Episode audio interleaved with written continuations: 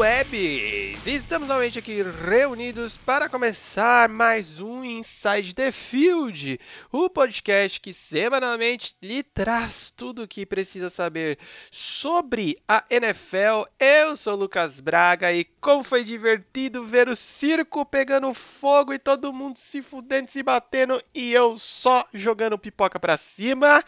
Comigo ele, senhor Bruno Braga. Cara, como que você tá? Abre o coração. Ah, tá uma beleza, né? Sempre bom quando o teu time consegue superar uma eliminação traumática com outra duas vezes mais traumática ainda, né? Maravilhoso. Mas tamo aí, né? Que querendo ou não, teve como sempre, muita, muita doideira, muita coisa da hora, mesmo tem muita coisa zoada, para um, um playoff aí que se encaminha para talvez um dos mais abertos aí dos últimos anos, talvez. O rolê está louco, a gente não estava hypando à toa, mas antes de falar desses duelos de wildcard, não se esqueça de nos seguir lá no Instagram e no Spotify. Gente, essa curtidinha que vocês dão lá no Spotify dá uma ajuda do caramba pra gente, principalmente no quesito recomendações que o Spotify Spotify, ó, o Spotify faz para outras pessoas. Então, dá esse joinha e aproveita quando estiver ouvindo o podcast, compartilha lá no Stories, marca a gente que a gente fica feliz, isso ajuda o podcast a crescer pra caramba. Sempre que quiser achar a gente, só procurar por Inside the Field podcast que você acha lá o capacetinho preto e rosa, é nós. Dá esta força, caso você ouça por outro feed, por outro agregador, vai lá em anchor.fm barra Inside the Field, que você acha todos os links, acha feed, acha a porra toda, não é mesmo? E sem mais enrolação, vamos começar a falar desse wild card que foi muito wild mesmo, olha. Ai, rapaz. Sabadão às 3 horas da tarde começamos com Buffalo Bills, Indianapolis Colts, 27 a 24 para os Bills. E cara, que jogaço divertido para abrir da melhor forma possível, né, velho? Curioso que, novamente, como falamos na, na semana passada, que era um dos jogos que tinha um favoritismo claro, apesar de não tão, não tão discrepante assim, mas que talvez tenha rolado de uma maneira que muita gente não esperava, né? Em que a, a defesa dos Colts, que seria, seria um grande teste aí para esse, esse ataque dos Bills, por boa parte segurou em certos momentos de um jeito muito efetivo, em outras simplesmente parecia não, não conseguir ter muitas respostas do que fazer, principalmente no que diz respeito à secundária. O front defensivo jogou bem, alcançou uma pressão boa, principalmente ali no primeiro quarto mais em, em específico, estava conseguindo dar uma segurada boa e somado a algumas atuações de até de próprio special teams, né? Que no primeiro tempo o ataque dos Bills vinha a campo numa posição muito, muito ruim, sempre começava muito lá de trás, e isso deu uma dificultada boa. E até do lado do ataque foi um pouco surpreendente, porque o Philip Rivers teve um jogo até que bom, apesar de teve alguns problemas até, mas alguns também não foram tanto dele, né? Muitos drops. Tava se privilegiando muito de passes para Tyrande, que é o que estava dando. O jogo terrestre estava se desenrolando naquelas, com o Jonathan Taylor, que ainda. Foi, um, é, foi uma temporada bem complexa essa de rookie do, do Jonathan Taylor, de ter vindo uma primeira metade de temporada muito apagada para o, o puta prospecto que ele era, saindo do college. E aí na reta final ele deu uma engrenada boa, e nesse jogo ele teve coisas boas, mas teve também é, drop, algumas coisas bem, bem feias. E que ainda não, não conseguiu encontrar aquele, aquele equilíbrio, aquela constância, mas o time acabou sendo vítima de muitas vezes é, ser simplesmente inefetivo. Então, acho que eu não lembro se é o primeiro drive do, dos Colts no terceiro quarto em específico, e foi um drive que durou quase oito minutos e eles não saíram com. Eles não conseguiram nenhum ponto em quase oito minutos. Porque eles chegam, beiram ali a red zone, não conseguem um touchdown. O Blankenship vem pro field goal e ele erra. Então, assim, são coisas que punem, e punem um absurdo, é uma coisa que faz uma diferença muito, muito forte, por mais que tenha sido um jogo que foi disputado até o final, com a bizarrice ali de arbitragem, né, que convenhamos que aconteceu, mas ainda assim, acabou sendo uma imposição de força para os Bills, que apesar da dificuldade que passaram em certos momentos, conseguiram desenrolar e desenrolar bem. A defesa ainda tem um pouco de, de pé atrás com algumas falhas que cometem, mas meio que se encaminham para uma, para uma melhora e nada que vá prejudicar tanto é, nos jogos daqui para frente, principalmente porque o ataque vem compensando muito, muito bem, né? O Gabriel Davis com recepções absurdas na, na sideline para garantir, Stephon Diggs, wide receiver número um, um absurdo, Josh Allen novamente, apesar de ter tido certa dificuldade ali no primeiro tempo com a pressão dos Colts, acabou fazendo mais um jogo muito, muito bom e grandes méritos a principalmente a comissão técnica em certos ajustes, em certas chamadas que eram muito, muito bem feitas. Como o primeiro touchdown do, dos Bills, que o Dawson Knox sai correndo como se fosse bloquear, mas ele já emenda numa, numa rota. E o Josh Allen, sob pressão, consegue fazer um passe absurdo. Tanto que é, já dando meio que um spoiler do nosso episódio de premiações, o Sean McDermott é a minha escolha de, de técnico do ano e o Brian Debo, coordenador ofensivo, o de técnico assistente, porque o trabalho que os dois fizeram na temporada inteira foi excelente, um absurdo, e é, continuaram, né, permearam isso no, no playoff, e o, coisa que não acabou transparecendo tanto para os Colts, que sofreu com algumas chamadas bem, bem horríveis, como pitch em goal line, coisas bizarras que não deu para entender direito. Cara, começando a falar pelos coaches, é, eu acho que é uma coisa que eu levantei a temporada inteira e eu acho que deu uma leve explanada até um pouco maior nesse jogo, que é o seguinte: primeiramente, esse jogo não foi um jogo terrestre, né? Tivemos relativamente pouco o uso dos running backs, é, se for comparar com o volume da maioria dos outros jogos. Isso muito baseado, mano, no, nas linhas defensivas que dos dois times estavam atuando muito bem. Claro que no caso dos Colts era a principal força do time, estava sempre enchendo o saco ali do Josh Allen. E assim, a gente já comentou várias vezes o quanto é importante o jogo corrido estar acontecendo bem para o jogo passado, o jogo aéreo, encaixar melhor ainda. Justamente pela questão de play action, de a defesa ficar um pouco ela perder aquele meio segundo antes de atacar realmente quem tá com a bola, justamente para não saber se puta vai ser uma corrida, não vai ser.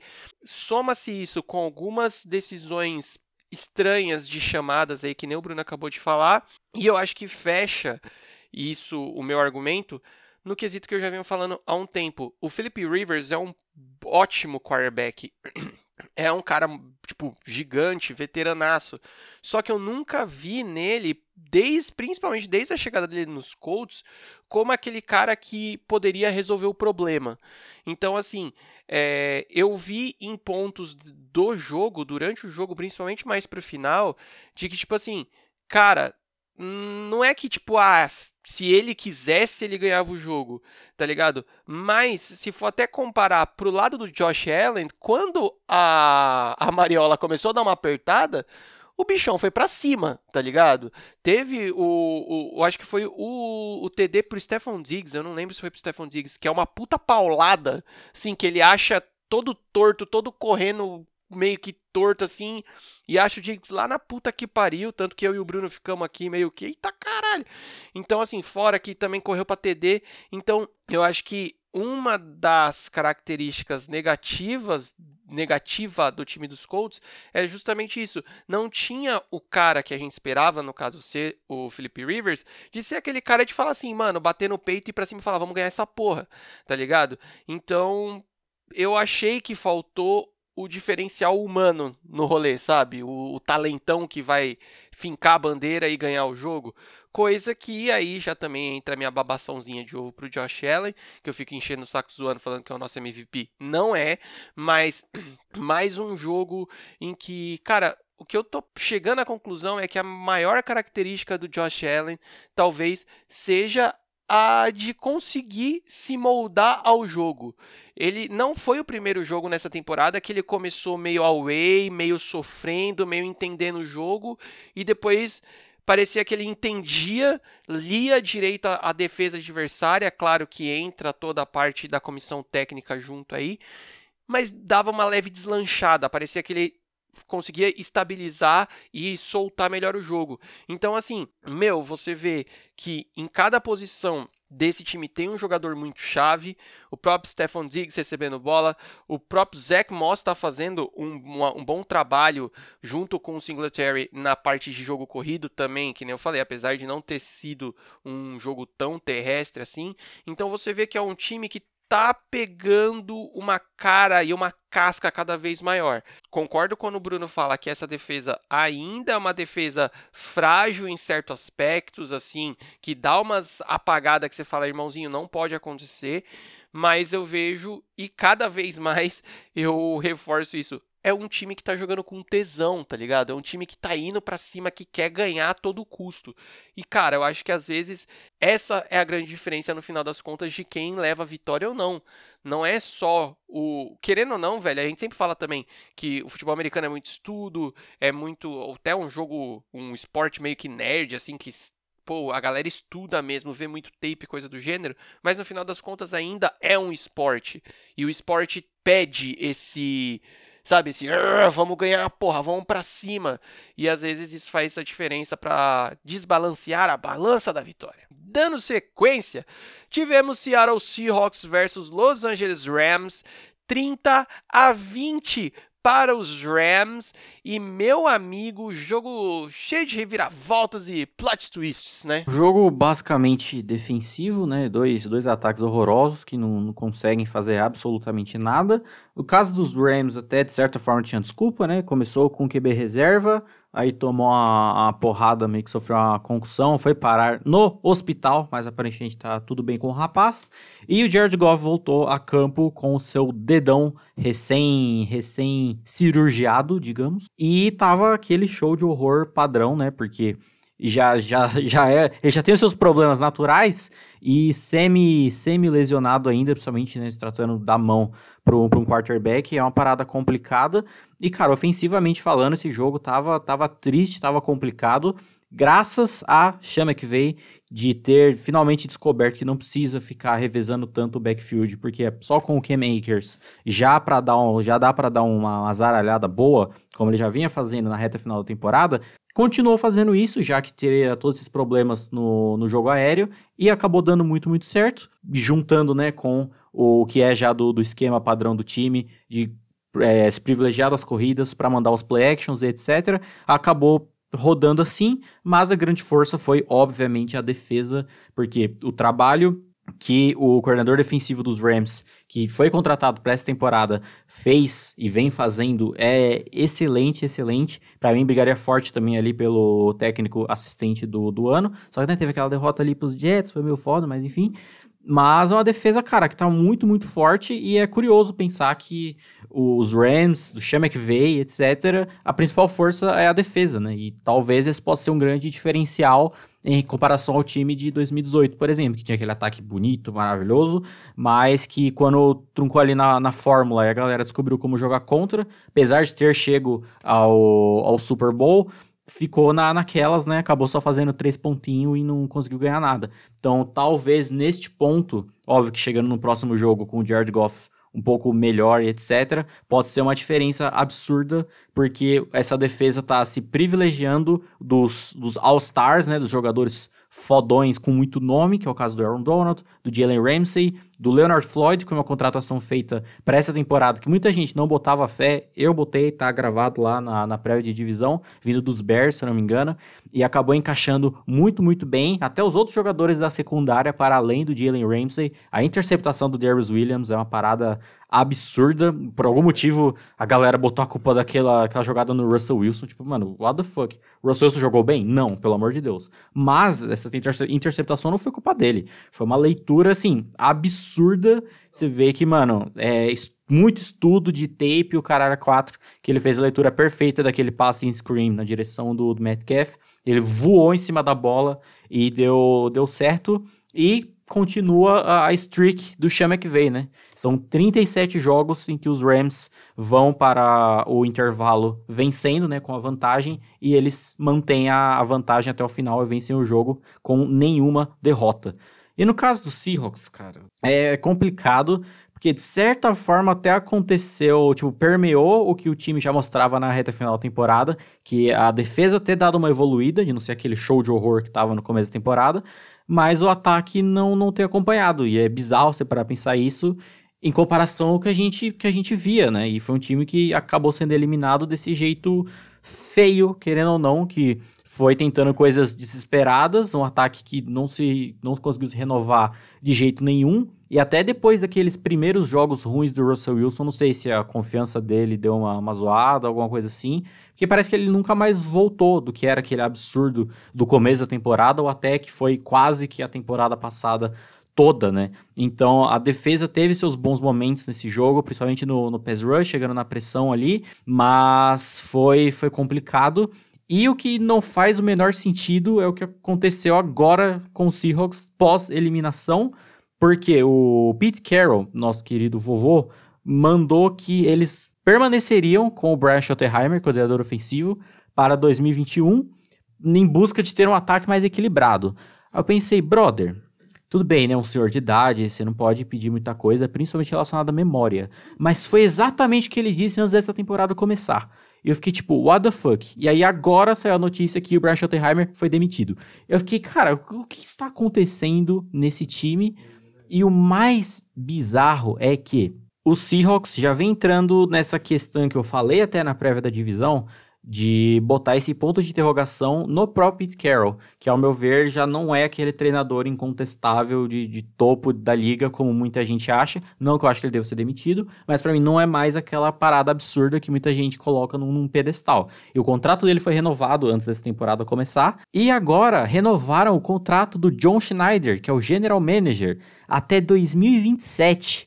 Ou seja, quem são os dois principais responsáveis por escolhas de draft em um time: General Manager e Head Coach. E é essa dupla que vem fazendo belíssimos drafts nesses últimos anos em Seattle vai se permanecer junta por muito, muito tempo e a, a, luz para essa franquia. Não é à toa que o Lucas fala que o Seahawks precisa acabar, porque, cara, não não, não dá para entender. Fora que depois veio a notícia também que o Jamal Adams jogou esse jogo todo quebrado, ele tinha, tipo, todas as lesões possíveis. Era o Andrew Luck em forma de defensive back. E sei lá como ele conseguiu jogar. Mas uma eliminação feia pro Seahawks e os Rams avançam aí, botando uma força braba nessa defesa. Oi, só um adendo aí, complementando o negócio que você falou do draft, que se de certa forma o Seahawks ele é especialista em dar um tirão no escuro e conseguir achar ali, né, mano? Porque de certa forma o Russell Wilson foi assim, escolha lá da meio cona do draft, de certa forma, guardadas as devidas proporções, o DK também foi assim, sabe? Era um bom prospecto, mas tipo, mano, terceira rodada só, se eu não me engano. Então, tipo assim, não é como também que a galera pode até querer falar, né? Mas ah, Russell Wilson é de casa, o DK é de casa. Calma, galera, não é um bom trabalho no final, no fringir dos ovos, né? Não é um bom trabalho de draft dessa galera. E, mano, o Seahawks desmoronou, simples. A gente estava vendo isso acontecer e eu até de certa forma, por conta do contexto do ano, eu estava achando que ia ser complicado, mas eles iam acabar passando pelos Rams. Mas, velho, no final das contas, até é, essa porrada aí que eles deram e tiraram o menino Josh, é, John Wolford do, da partida foi até bom de ter colocado o Goff, porque, mano, ah, o Goff deitou, GG, melhor quarterback da liga. Não, mas, mano, parece que ele entrou para fazer aquilo que ele sempre soube fazer e deu muito certo. Mas falando do Seahawks, primeiro, né? Eu até falei pro Bruno, nossa, engraçado. Segundo o wildcard seguido, que no primeiro quarto do jogo eles tiram o quarterback que entrou como titular do time adversário, né? Para quem não lembra, do ano passado, eles fizeram isso contra o Philadelphia, né? Tirando o Carson Wentz do jogo. Mas enfim, é, cara, desmoronou de uma forma assim, quase que cantada mesmo. Porque, sim, a defesa estava melhorando, sim, a defesa fez até um bom jogo ali por um bom tempo, complicou bastante a vida do Goff, mas, mano, um ataque, mano, sei lá, o, o playbook parecia assim, aleluia, tava escrito no playbook, tá ligado? Porque, meu, tudo meio jogado, tudo meio parecendo tipo, Russ, se vira aí, corre aí, passa aí, pula aí. Mano, o DK, uma pilha de nervo, tá ligado? Nervosíssimo, assim. E não é só falar, tipo, ah, ele tava nervoso porque o jogo não tava dando certo, ou coisas do gênero. Que é aquele nervosismo normal de estar no jogo. Mano, dava pra ver que o bicho tava tenso e coisas do gênero, assim. Cara, não, é, não foi a tarde barra noite do Seahawks. E eu acho que só deixou mais evidente todos os problemas que a gente veio apontando desde o, sei lá, da semana 6, da semana 7, que quando começou a dar essa desmoronada. Já dos lado do lado dos Rams, velho, temos aí uma estruturação de uma defesa cabulosa. A defesa ganhou esse jogo e a defesa tá jogando muito bem e a defesa tá sendo muito coesa. E a gente viu a defesa jogando muito bem no final do jogo, sem Aaron Donald, por exemplo, que ele tomou umas porradinhas a mais ali e ficou fora do, de campo. Pelo menos acho que quase que o quarto quarto inteiro, né, Bruno? Então, assim, é uma defesa muito segura, é uma defesa coesa. Irmãozinho, você tá falando que. Você tem noção de que o jogo, o placar foi de apenas 10 pontos de diferença e você deixa o melhor defensive é, lineman da, sei lá, dos últimos 10 anos no banco um quarto inteiro porque o resto tá rodando direito, sabe? Então esse é o nível que essa defesa tá rodando. Quem falou que a interceptação pick six do, do Darius Williams foi erro só do Russell Wilson, amiguinho, bora estudar um pouquinho mais sobre leitura defensiva também. Não é só o ataque que faz leitura, tá? A defesa faz muito leitura. E cara, o jeito que ele antecipou aquela bola, aquilo é leitura e estudo. Não tem como negar, tá ligado? Porque o Russ não passou a bola, tipo, para trás do, do DK. Ele não errou o passe, vamos falar assim. O Williams antecipou, ponto. Ele leu, ele viu isso e já era. Então, assim, não foi uma cagada, foi uma jogada muito bem feita. E aí a gente entra, cara, no ataque dos Rams que a gente sempre comentou. O que, que é o ataque dos Rams? Cara, você vai fazer aquela receitinha de bolo, aquele arrozinho e feijão. A defesa adversária pode estar tá mordendo o que for, mas tá dando campo para você. Mano, é tudo que eles querem, velho, porque a defesa deles vai comer você, tá ligado? Você tá dando campo, você tá deixando os caras em campo, você tá empurrando, mas não tá conseguindo parar os caras, velho, dá nisso. Claro que uma pick six ajuda sempre, né? Óbvio. Mas, velho, é o ataque mais mortal de todos? Não. Mas é o ataque que eu sempre falo, de, até de alguns outros times, que, mano, tá fazendo o básico, tá fazendo o necessário, tá fazendo o quê? Tá levando o time para mais um passo dentro dos playoffs. É isso tá ligado? Então, é nós. E até uma situação para ficar esperto aí em relação a essas lesões, que teve a do Aaron Donald, que machucou as costelas, mas aparentemente tá tudo de boa para ele jogar contra os Packers, né? Mas teve a lesão do, do Cooper Cup também, que zoou o joelho, e as, logo, tipo, ele tinha voltado de se recuperar do, do Covid, e aí nesse jogo ele machucou o joelho e a situação dele ainda não se sabe exatamente como, como tá pro, pro jogo contra, contra os Packers. Óbvio que é uma diferença absurda, tanto ele quanto o Robert Woods, que teve um TD excelente nesse jogo, por sinal. É uma dupla excelente que nesse, nesse esquema funciona muito, muito bem. E que caso não jogue vai ser uma baixa absurda. A gente viu isso até na temporada de 2018, né? Que o Cooper Cup machuca ali na, acho que, sei lá, semana 9, 10, alguma coisa assim. E depois da saída dele e todos os playoffs eles sentiram uma falta absurda e veremos no, no que vai dar. Dando sequência, fechando o sabadão, tivemos o Washington Football Team versus Tampa Bay Buccaneers, 31 a 23 para o time do vovô.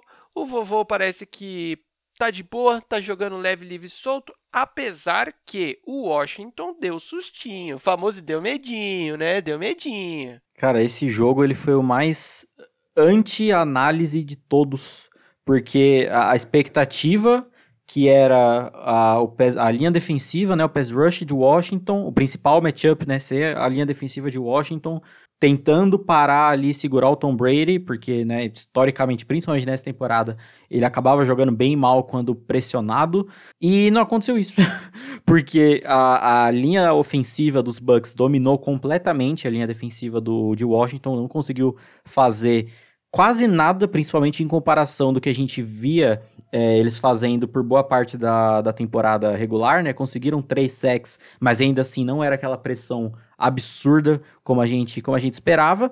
E bizarramente, quem manteve o time no jogo quase que até o final foi o ataque, de um jeito muito bizarro, porque Taylor Heineke, o que este homem fez essa noite foi um bagulho absurdo, cara. O cara jogou muito, muito bem, considerando, né, que é um QB reserva, que foi contratado pro time, acho que no meio de dezembro, uma parada dessa. E o cara, mano, ele foi muito bem, que foi ele que manteve o time é, vivo o jogo quase que todo, querendo ou não. Uma coisa que me impressionou muito nele desde o começo do jogo é que ele tava tomando decisão de jeito muito rápido, saca? Então é muito comum de QBs novos ou ruins, ou os dois, de cara, quando a, a cobertura tá muito bem feita, ele tenta estender muito a jogada ainda na, na, na intenção de fazer um passe. E o Heineken não tava assim, ele via que não tinha como, ele mesmo já saía correndo e foda-se. Vídeo touchdown que ele mesmo faz, né? Que ele pula, se joga no pylon ali, linda, lindamente. Nossa, lindo, velho. Poucas ideias. Pouquíssimas. E, cara, foi, querendo ou não, foi um jogo muito divertido.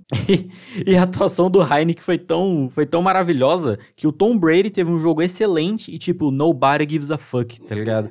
Porque o nosso guerreiro Heineken conquistou corações. Mas, como eu disse, o Brady teve um jogo sensacional.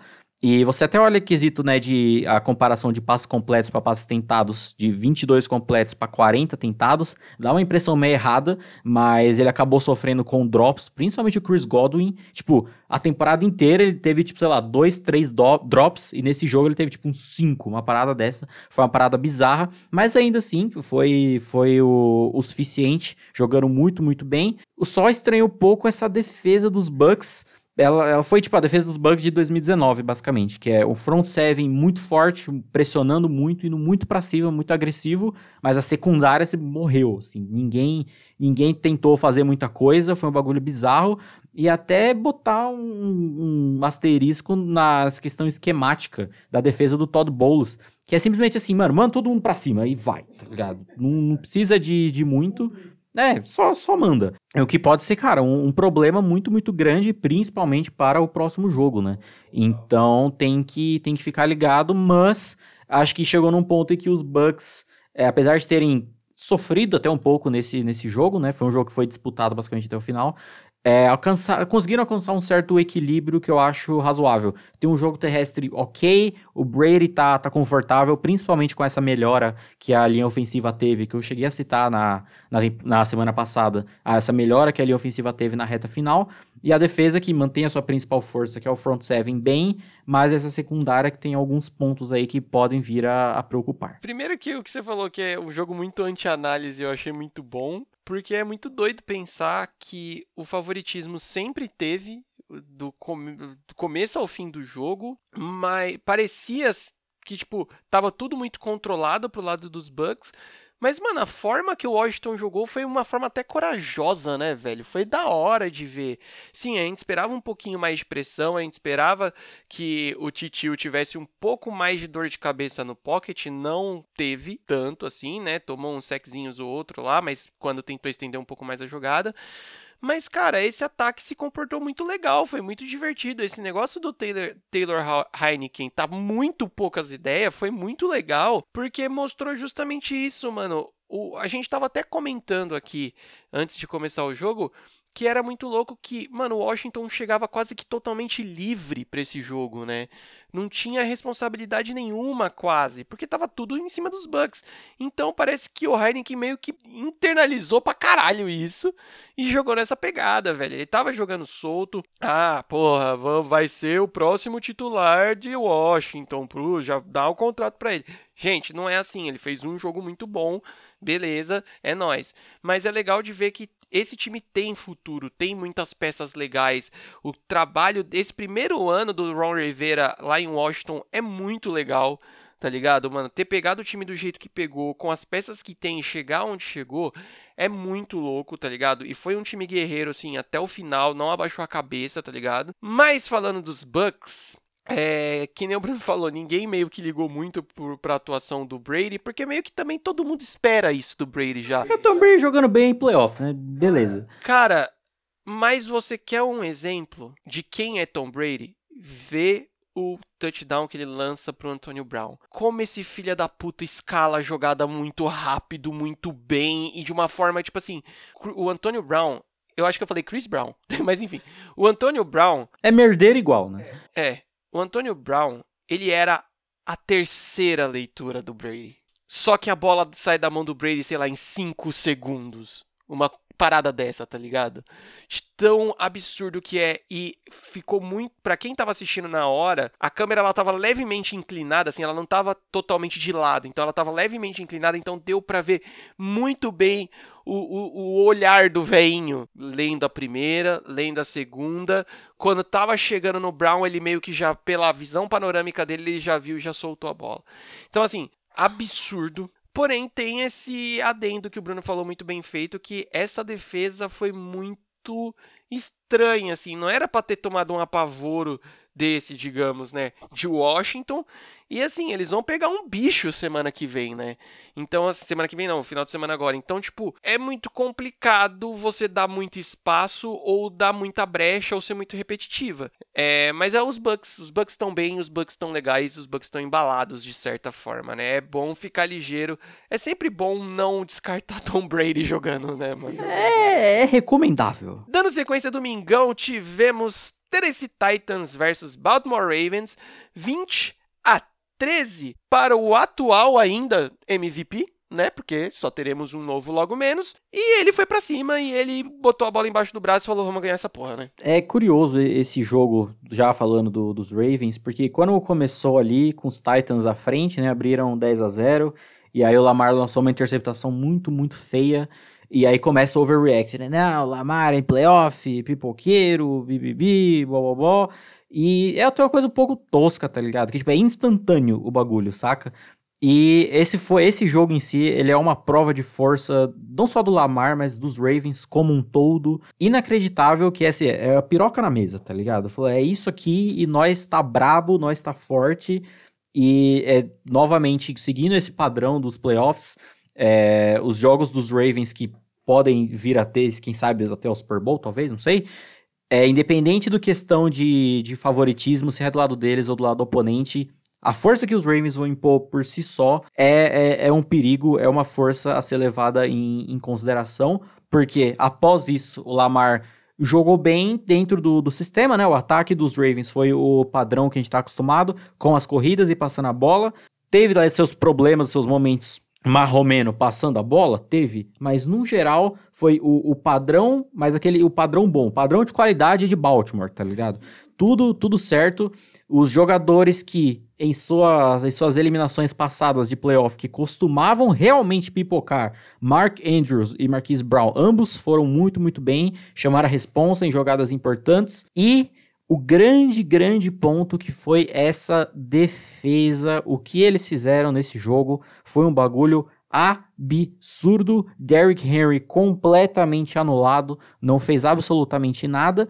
E é curioso que eu acho que a eliminação dos playoffs passado para os Titans, acho que ficou tão na, na, na cabeça, tipo, mano, a gente não vai ser humilhado pelo Derrick Henry novamente, que foi, foram muito na, na preparação para isso, de certa forma. Como se eles soubessem desde o começo que eles iam pegar os Titans é, nos playoffs, saca? Se as pessoas soubessem o que aconteceu, ficariam enojados. Porque você pega, qual foi a principal, principal foco de investimento em termos de elenco dos Ravens? Linha defensiva. Trouxe Derek Wolf, trouxe Calais Campbell, trocou pelo Yannick Ngakwe no meio da temporada e formou basicamente toda, toda essa força que, no, principalmente agora no, nos playoffs, se mostrou muito forte, muito bem quando precisava contra o principal oponente, querendo ou não, né? Que era justamente essa ameaça do, do Derrick Henry.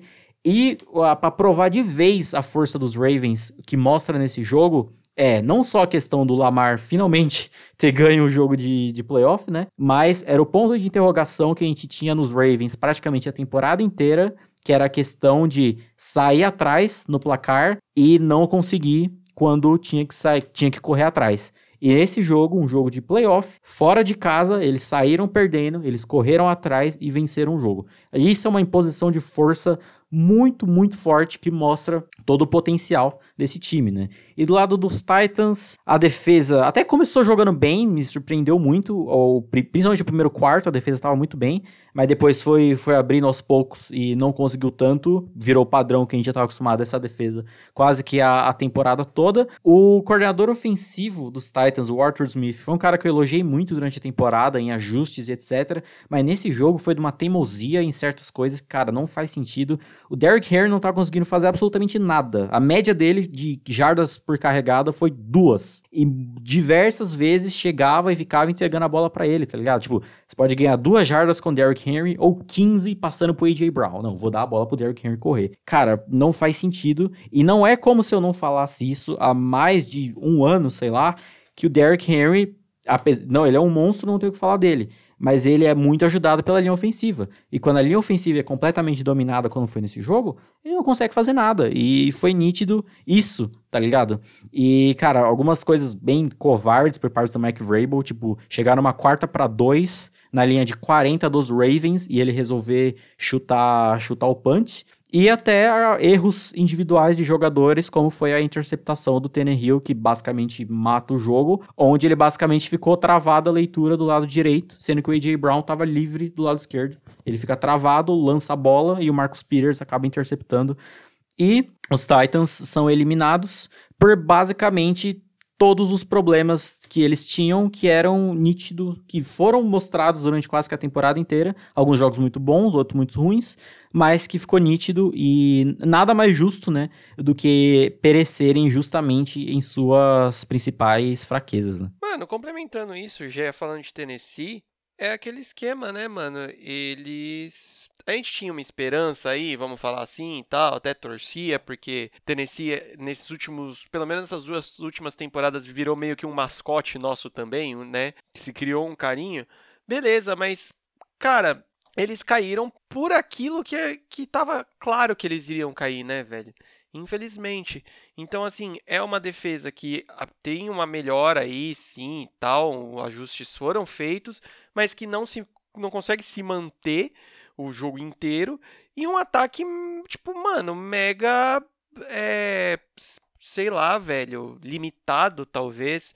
Esse negócio do Derrick Henry, eu vejo um paralelo muito grande com algumas vezes que você assiste luta, tipo UFC ou boxe até, que tipo assim, Mano, você pode ganhar a luta por pontos. Você pode ganhar a luta entrando, dando uns dois, três murrinhos e um chutinho. Mas não, o filho da puta quer ir lá ganhar como? Com nocaute, sabe? Então, tipo assim, essa insistência do Derrick Henry, Derrick Henry porque, ah, ele foda, ele destrói, ele não sei o quê. Velho, meio que se, se paga por isso. O Ryan Tannehill não teve um dos melhores dias dele na frente desse time. Então as coisas vão se somando. Ah, foi só erro dos Titans, por isso que os Ravens ganhou? Não, cara, tem muito mérito do jogo dos Ravens. Apesar de ter sido um jogo de placar baixo, é um time que lutou, que nem o Bruno falou. A gente tinha muito essa, esse ponto de interrogação de, cara, os Ravens sabem virar um jogo? Cara, viraram no, no primeiro wild card aí do ano, primeiro no wild card e, velho, foram para cima Lamar, no momento que parecia que ia dar uma pipocada, foi o cara que colocou a bola embaixo do braço e falou: "Vamos, time, bora nós, vamos para cima". Chamadas muito bem feitas. Sim, ainda também tem os mesmos poréns que, mano, o ataque é muito previsível, faz mais ou menos a mesma coisa sempre.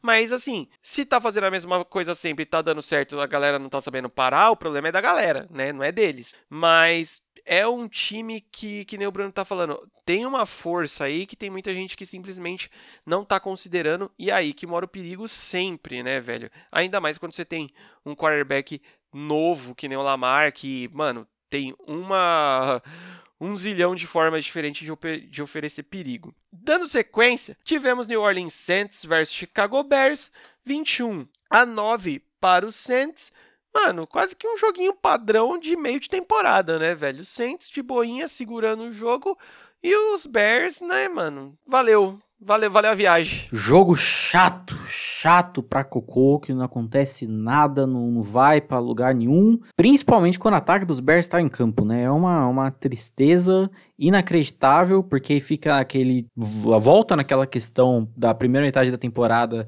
ainda com, com o Trubisky, de querer passar muita bola, meio que cagar pro jogo terrestre. Quando o jogo terrestre volta, são chamadas muito toscas, aparentemente. Quem voltou a chamar o ataque nesse jogo voltou a ser o Matt Nagy ao invés do Bill Lazor que vinha sendo.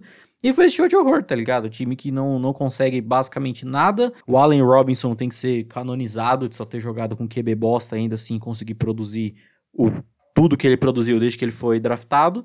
E a defesa que tentou, né? Tentou, como sempre, pelo menos ali na, na pressão, secundária deu um grau, mas que não, não dá, não foi a lugar nenhum, sem condições. Foi para playoff com uma belíssima campanha horrorosa. E já, já vai de base logo de início. O que, de certa forma, é até bom, né? Pra ver se toma, toma vergonha na cara a organização e faz alguma coisa, né? O, provavelmente o último jogo do nosso querido Trubis como a camisa 10 de Chicago, que deve ser aposentada, por favor, de preferência. E no caso do Saints, é assim, o jogo permaneceu, acho que mais truncado do que deveria, mas não sei se foi por dificuldades ou por escolha própria mesmo de não querer zaralhar de uma vez e meter um monte de ponto que foi até estranho, mas achei curiosa a atuação do Deontay Harris, que foi draftado em 2019, aliás, foi undrafted, e que vem sendo usado não só retornando punch, mas aos poucos ele foi ganhando uma importância maior como um recebedor, e foi muito, muito importante nesse jogo, com o retorno da, da galera, né, Alvin Kamara, Michael Thomas, o ataque totalmente é, estruturado e reunido, que dá uma diferença absurda, e essa defesa, né, que não tem, não tem nem o que falar, que acho que finalmente, tudo bem que o ataque dos Bears não é muito parâmetro, né,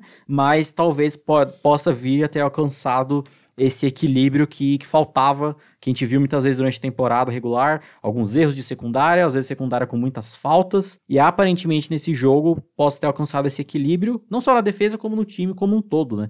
O que mostra a real força dos Saints e que talvez possa mostrar que esse ano vai, né? Vai, vai de vez o que, o que, o que falta. Mas ainda, do lado dos Bears, nosso querido Chuck Pagano anunciou a sua aposentadoria. Depois de muitos anos, né, um péssimo head coach, um ótimo coordenador defensivo. Sempre lembraremos com, orgulho aquela belíssima jogada dos Colts, né? Sempre, nunca, nunca esqueceremos aquela bizarrice. Mas o caso mais curioso desse jogo é que ele foi transmitido pela Nickelodeon. E cara, justamente na intenção, né, de atrair mais, mais crianças com uma equipe de transmissão, parecido com a equipe de transmissão brasileira, até, de querer explicar muito o básico do jogo, saca? Explicando um jeito bem, bem didático. E por ser da Nickelodeon, meteram louco, né? Quando via TD, era slime voando na, na end zone. Quando foram chutar field goal, aparecido o Bob Esponja lá no, no Y. Uma bizarrice, mas uma bizarrice de, de qualidade, uma coisa bonita. E coitado das crianças, né? Que foram ver futebol americano e brotaram logo o ataque dos Bears para assistir por duas horas. Depois a criança cresce traumatizada e não sabe por quê. Mas é isso, os Saints avançam e os Bears têm que acabar também. Cara, os Bears é isso. A única coisa que eu vou falar é o que é, repetir o que o Bruno falou. Porra, mais um ano nessa pindaíba, por favor, tá na hora, né? E outro adendo, eu aposentaria camisa 10 de Chicago, não dos Bears, Chicago. Até os Bulls não pode usar mais camisa 10, é é isso, esse é o nível. Do lado do Saints, cara, eu vou ser bem sincero que eu tô em dúvida. Eu não sei se foi um Saints tirando o pé, por ter visto que desde o começo tava suave, tá ligado? Não ia precisar se matar para ganhar o jogo, ou se foi aquele Saints do comecinho do ano. Lembra que parecia aquele carra álcool que não tinha aquecido ainda, tá ligado? Não tinha esquentado direito ainda. E ficava meio que. É, é, ia, mas não ia. E aí saía algumas jogadas meio estranhas, assim, com um passe muito curto e coisas do gênero. Então, eu sinceramente tô nessa dúvida, saca? Porém, mano, quem eles vão pegar não vai ter que ter dúvida. Tem que ir para cima, tem que resolver o rolê. Mas a gente tem que sim elogiar essa esse setor que é a defesa, porque tá virando uma coisa muito absurda, tá ficando muito coeso e, velho, talvez seja o grande diferencial desse time realmente acontecer que nem o Bruno falou, ir o tão longe quanto eles sempre esperam, mas acaba não dando muito certo. E para finalizar esse wild card, domingão à noite vemos Pittsburgh Steelers versus Cleveland Browns 48 a 37 para os Browns, um jogo tiroteio do caralho, mas, mano, bizarro também ao mesmo tempo, né, velho? Falando sobre os Browns, conseguiram se aproveitar muito bem do, dos turnovers, né? Acho que isso é, é, um grande diferencial que às vezes até muitos times não, não aproveitam com bem poderiam, de, cara, pegar não só o que foi logo na primeira jogada, literalmente, do jogo, mas de conseguir aproveitar os bons, as boas posições de campo e contabilizar rápido com isso, que acaba dando uma diferença absurda, né? Apesar de que eles demoraram um pouco para executar os ensinamentos de você tá para matar o inimigo, enfia a faca e vai de uma vez, tá ligado? Acho que deixaram ainda o jogo escapar um pouco mais do que deveria, considerando a vantagem que abriram logo de início, mas ainda assim uma vitória maiúscula para os Browns, não venciam no Heinz Field há 15 anos. E voltando aí pro playoff, conseguindo já essa vitória logo de início. Baker Mayfield foi, sim, impecável, principalmente contra Blitz, que é uma uma característica forte da defesa dos Steelers, né? Queimou blitz virado a rodo, conseguia estender jogada bem quando pressionado, que não foi tão pressionado e esse talvez tenha sido o ponto principal de quando o ataque dos Browns estava em campo, né? A linha ofensiva jogou um absurdo, mesmo estando desfalcada, um time que não treinou da semana inteira e estava sem o head coach lá na, na sideline, né? Porque até curioso pensar nessa reconstrução dos Browns dessa identificação de pontos fortes, pontos fracos, que um dos bilhões de problemas que os Browns tiveram na temporada passada era justamente a linha ofensiva horrorosa. E nessa temporada, além de terem sido beneficiados pelo sistema do Stefanski, né, de play actions, do Mayfield saindo do pocket, etc., a linha ofensiva jogou muito, muito bem, não só protegendo o Mayfield, como abrindo para o jogo terrestre também. E essa defesa que apareceu bem, apareceu forte com turnovers, na, na pressão, forçando o Roethlisberger a soltar a bola mais rápido do que ele já solta, e isso ocasionando em muitas merdas, como a gente viu. E, cara, uma, uma questão absurda por todo esse contexto, né, cara? Um time que não treinou, que estava muito desfalcado, e ainda assim veio tão bem estruturado, tão bem encaixado. Foi até uma, um certo vacilo com o nosso mano Stefanski, que ele estava, obviamente, assistindo em casa, né? E totalmente isolado por conta do, do bagulho do Covid. E não puderam arrumar nenhum link bom pro brother, porque a família dele tava com o bagulho adiantado. Então começou logo a primeira jogada, que é o, o touchdown. A família dele já tava berrando na casa e ele nem sabia o que tava acontecendo ainda, tá ligado? Sacanagem. Arruma um link bom pro homem, mano. Mas, cara, do lado dos Browns é uma imposição de força, querendo ou não, apesar de que essa questão de não ter conseguido alastrar a vantagem que abriu boa logo de início, de não enfiar a faca, rodar e dar tiro e garantir a vitória logo de uma vez, possa ser um ponto perigoso, principalmente considerando, né, o, o quem eles vão, quem eles vão enfrentar. Mas, ainda assim, botando nesse contexto e que muito provavelmente toda essa galera que não pôde estar presente nesse jogo vá voltar para o jogo em Kansas City, possa ser um diferencial para um jogo mais, mais disputado, mais bem estruturado, principalmente para o nosso menino Mayfield, né? Primeiro jogo aí de playoff, destruindo, e é, é um, ponto, um ponto importante, principalmente para ele, que é um QB que a gente questiona tanto, até o lado mental dele, né? De às vezes quando empolga muito, acaba fazendo merda, ou quando começa um jogo muito mal, vai virando uma bola de neve, e nesse ele foi muito constante, muito, muito bem. E agora eu já vou passar a palavra pro Lucas, porque eu obviamente tenho muita coisa para falar sobre os Steelers, e naturalmente também, né? Então eu só finalizo depois, melhor. Né? É bom, porque aí quando você começar a falar, ah, dá pra eu ir, dá pra eu jantar de novo, dá pra eu tomar banho, dá pra escovar o dente, dá pra eu fazer uma maratona e o Bruno vai estar tá xingando ainda. Mas enfim, falando dos Browns, cara, é um time que primeiramente e obviamente, sobre aproveitar os, os, os, turnovers, isso é muito importante de se acontecer. É, o Bruno falou muito bem. Tem muito time que, mano, consegue interceptações e não capitalizam em cima disso. Então, no final das contas, não serviu de absolutamente porra nenhuma.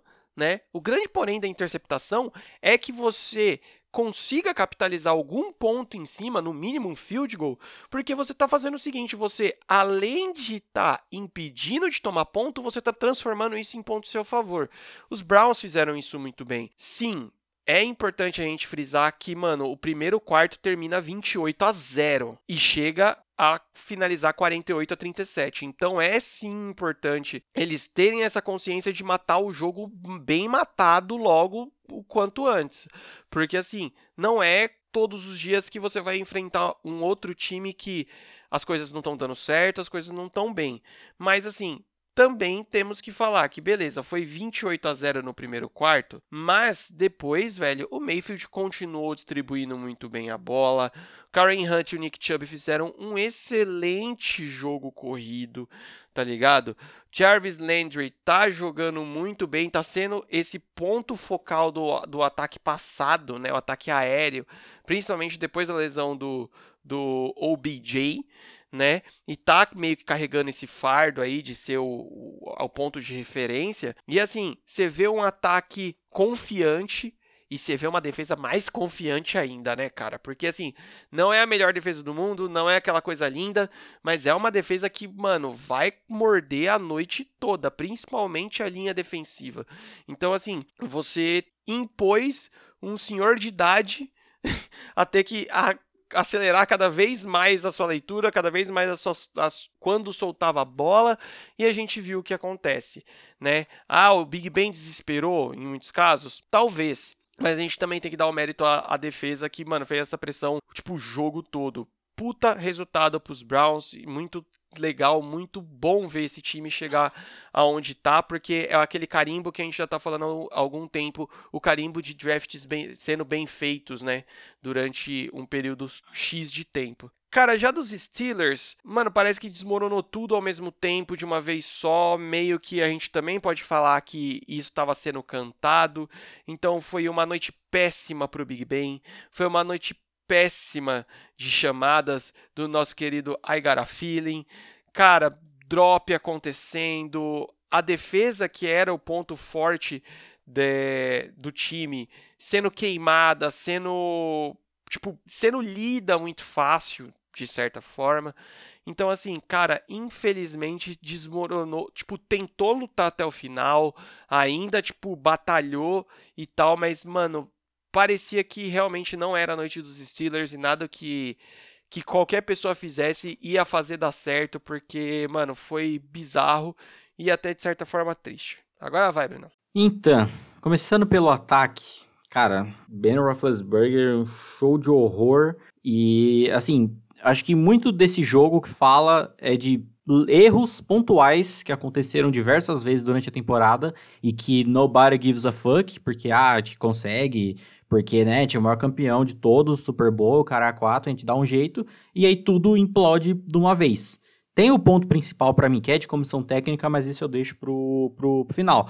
Porque, por exemplo, das interceptações do Big Ben, ou quase interceptações, porque deveria ter tido mais umas duas aí, pelo menos, veio de, por exemplo, passe desviado na linha que aconteceu várias vezes durante a temporada, principalmente no jogo contra o Washington, que foi a primeira derrota, inclusive, né? E que é a interceptação que mata o jogo meio que vem disso. E, cara, como é que fala quando você é, não é apressado? Só que não é apressado? Precipitação. Ah, muito, muito precipitado em coisas, tipo, bestas. E aí, já por natureza, a temporada inteira, né? Jogo terrestre não, não existe. E aí vai, já vai... No mínimo, seriam 50 passos desse jogo. No mínimo, assim, chutando baixo. E aí, principalmente quando você já toma 28 a 0 no primeiro quarto, isso aí vai ter que correr atrás. Você meio que vai ter que correr atrás de qualquer jeito. Até que tava indo relativamente bem em correr atrás, né? Como você falou, um jogo que começa 28 a 0 e termina o que time que tava com 0 com 37, meio que entre aspas, lutando até o final. É até que ok, mas não, porque, cara, foi muitos erros. A linha ofensiva morreu todo mundo de uma vez. Marquis Pouncey é um cara que tá jogando com um nome só a quase a temporada inteira, porque não só o primeiro snap do jogo, que foi aquele turnover, mas um monte de snap, ou muito baixo ou muito alto, no bloqueando porra nenhuma. E já tá começando da galera que provavelmente deve ser cortada do time. Talvez o Pounce acabe aposentando, o Villanueva vai ser cortado, ou acho que só não vou renovar o contrato dele, e vai começar uma demandada absurda. Do lado dos recebedores, o Juju acabou sendo o recebedor principal e até que jogou bem, mas né, falou pra caralho antes do jogo de novo e tomou no cu. Deontay Johnson novamente com drops, tanto que uma das interceptações do Big Ben não é necessariamente culpa dele, que foi um drop do, do Johnson. E o Claypool, que apareceu bem como ele aparece pontualmente, Só que, tipo, brother, é, perdeu, aí foi falar em entrevista, ah, a derrota foi triste, não sei o quê, mas os Browns vão perder logo daqui a pouco. Tipo, brother, cala a boca, irmão. Totalmente desnecessário. Você acabou de ser, mano, tomar uma coça aí, velho, tá indo pra casa. Não vai falar cocô não, mano. É teu primeiro jogo de playoff, tá ligado? Fica, fica na tua, irmão. E Eric Ibram, nossa senhora, né? Ó, quando foi contratado, a gente falou, nossa, mal barganha, contrato bom, não sei o quê. Pelo amor de Deus, né, cara? Acho que para quem duvidava da fodeza do Andrew Luck, ele ter feito esse cidadão Tyrande líder em touchdowns numa temporada, brother.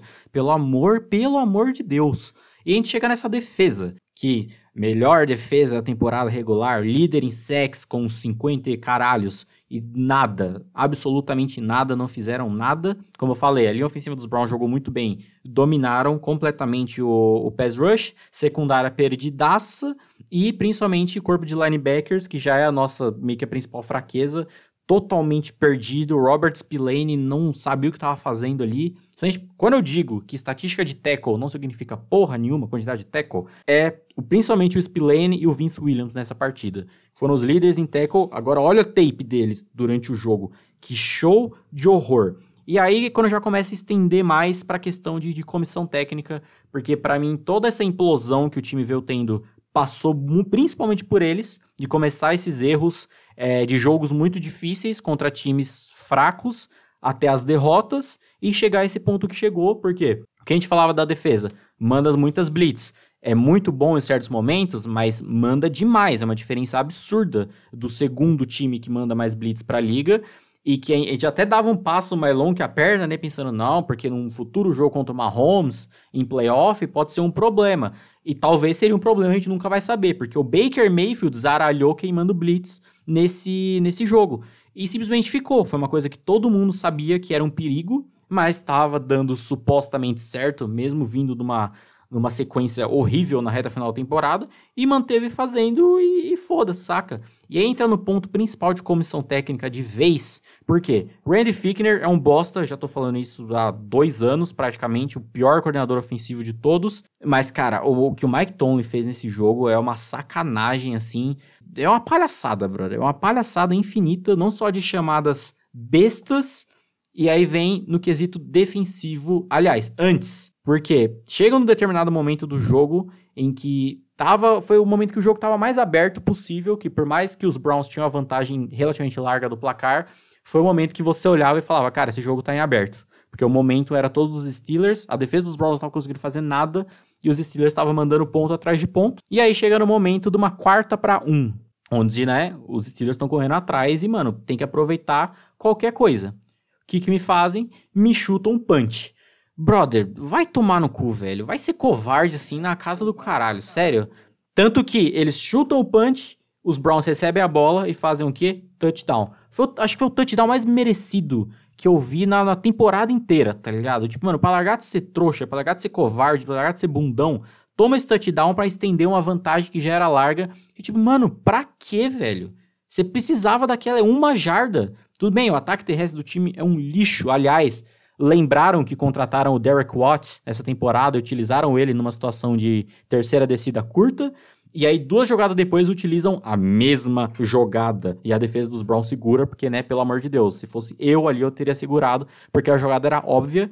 E aí vai se encaminhando para a reta final do jogo, em que chegou num ponto em que, mano, só o ataque não ia conseguir virar esse jogo. A defesa ia ter que forçar algum turnover, interceptar, fumble, alguma coisa assim que foi uma coisa que a defesa fez bem, principalmente interceptar durante a temporada regular. E, mano, ia precisar dos jogadores playmakers, que essa defesa tem muito. Apesar de não estar tá mais com o Bud Dupree, até com o Devin Bush, mas ainda tem muita gente capaz de forçar algo assim. Nesse contexto, você olha pra, pra sideline e tá o TJ Watt parado na sideline. Por que, brother? É o principal jogador do time. Talvez o principal jogador defensivo da liga nessa temporada e ele tá descansando na sideline. Tu já poupou ele no jogo passado, tá ligado? Por que você tá poupando titular no jogo de playoff, brother? Qual o sentido disso? Que você tá perdendo. Em que você tá né? perdendo, né? que você tem que correr atrás. E aí, quando finalmente volta um cidadão a campo, alinham ele como linebacker off-ball, marcando wide receiver. É tipo, é uma sequência de bizarrices que não tem o menor sentido, brother. Não tem o menor sentido. E aí, mano, tem aquela cena triste no final do jogo, que é o Big Ben conversando com o Pouncey e nitidamente o Big Ben chorando, etc. Depois ele levanta, abraça o Juju. E como eu falei, o Pouncey talvez, tem até a notícia que talvez ele, ele aposente. E a gente vai entrar toda essa situação de, não, vamos, não vou me estender agora porque os Steelers têm tudo para ter uma off-season altamente conturbada, mas isso vale tanto pro Big Ben quanto pro Tomlin, porque, cara, assim, o que eles fizeram pelo time em todos esses anos que eles estão no comando, querendo ou não, né? É uma coisa inegável e nada vai tirar a história que eles têm dentro desse time, tá ligado? Mas, assim, no caso do Tomlin, é, é um ponto já de estar tá estacionado na mediocridade, de estar tá achando ok ser apenas um time que se mantém competitivo, quando não é ok. E o Big Ben, que, cara, tá ligado? Chegar no ano que vem e 40 milhões do nosso cap tá impedido por um quarterback que tá jogando desse jeito, brother não tem a menor condição, saca? E é isso, né, cara? Termina a temporada desse jeito patético, é, em basicamente terem ignorado todos os problemas que o time vinha tendo semana após semana, mas como tava mascarado por certas vitórias, tava ok. Quando começou a perder até para times fracos, aparentemente ligaram foda continuaram fazendo o mesmo e acabou chegando no, no que chegou, né? Então, como eu falei, sai de uma eliminação deliciosa para os Jaguars em janeiro de 2018 e agora toma essa, essa porrada grande aí de um rival de divisão em casa. É uma beleza, né? Mas você descarregou agora, pelo menos. Agora está mais leve um pouquinho. É porque agora também já, já acabou, né? Agora só vou assistir e é isso. Agora é você isso. está do lado de cá, irmão. Por quê? Temos semifinal de conferência. Sabadão começa com Green Bay Packers versus Los Angeles Rams. Hum. Rapaz, o homem vai vir descansado. Lá em Green Bay com gelo para todo lado. Assim, não tem nem o que falar, né? Aaron Rodgers contra essa defesa dos Rams é o grande o grande matchup principalmente a linha ofensiva de Green Bay contra o pass rush dos Rams, né? O David Bakhtiari acabou machucando e não, se não me engano, ele não joga mais os playoffs como um todo. E é basicamente, tipo, o melhor left tackle da liga, tá ligado?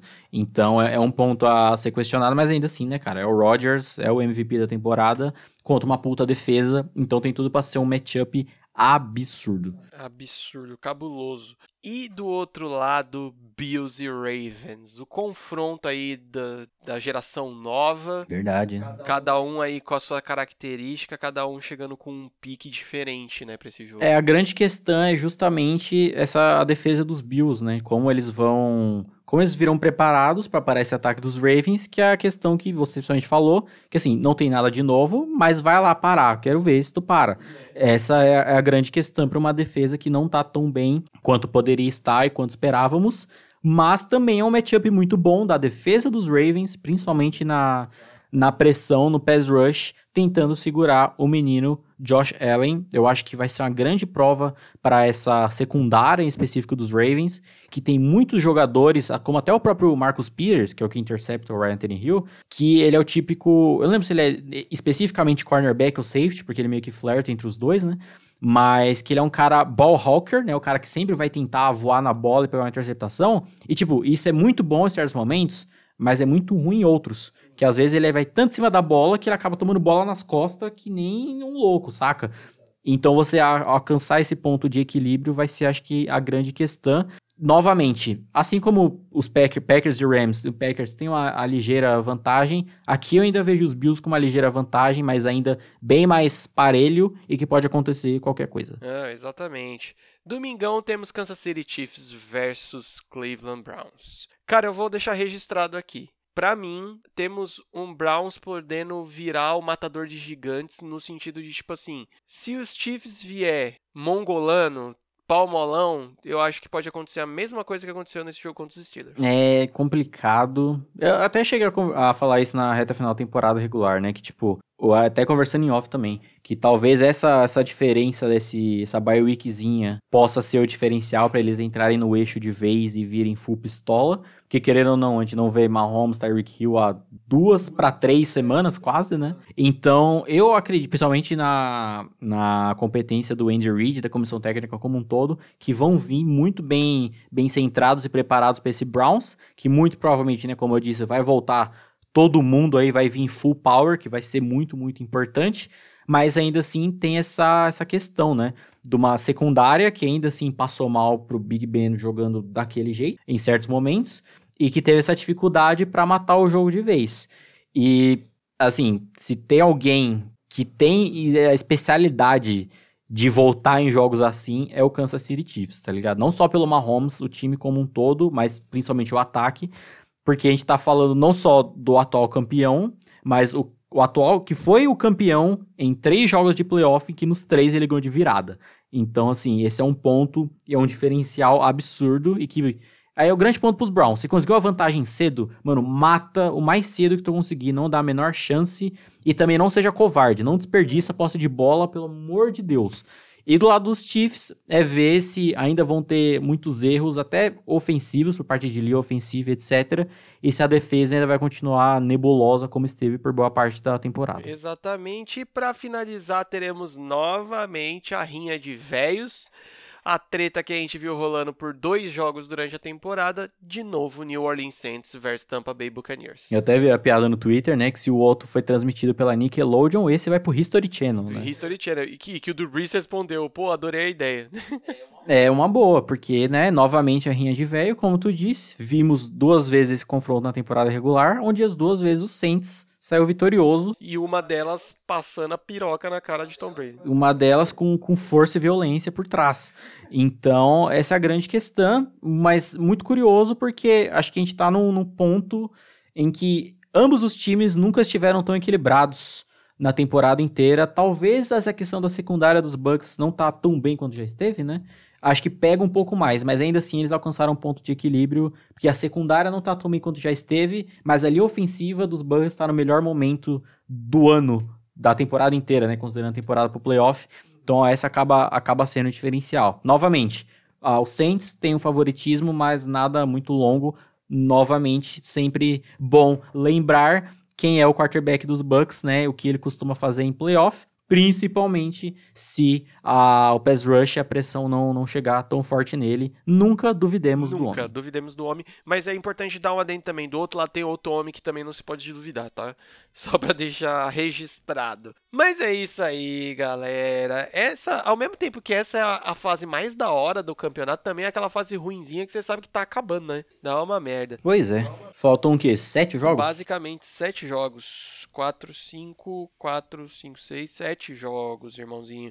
Mas é, é, a nossa nossa sina, né? A nossa nosso dever aí. Sina é a esposa do sino. Exatamente. Nice. É, e ela sua, ela não soa. Boa. Viu? E aí eu só fiquei imaginando agora virar para você e falar assim, Brunão, vem para fora da casa, vem assistir agora daqui de fora. Vem, vem assistir. O Brasil te aguarda. Te aguarda. Então, é, e qual é o sentimento agora de estar fora da casa? É foda-se, né? É, Caguei. É, tem essa questão agora da liberdade, né? De assistir numa boa, mas ao mesmo tempo não, não, não saber o que vai acontecer, tá num, meio que a, a deriva de tá de, de esperar tudo, não esperar nada ao mesmo tempo, mas ao mesmo tempo a NFL não para até para os times que não foram para os playoffs, né? Que já tem movimentações absurdas. Tivemos a final do college, Alabama campeã pela bilionésima vez tipo o Flamengo no Campeonato Carioca, parabéns aí. É, o Nick Saban, que virou o treinador mais vitorioso da história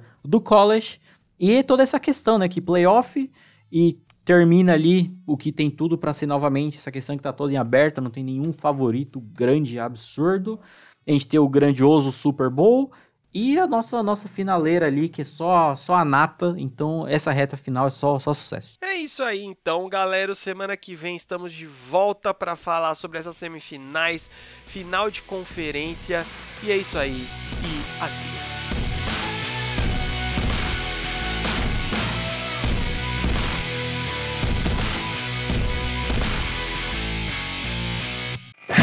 Podcast editado por Lucas Braga. Contato via Instagram em lucasbraga35.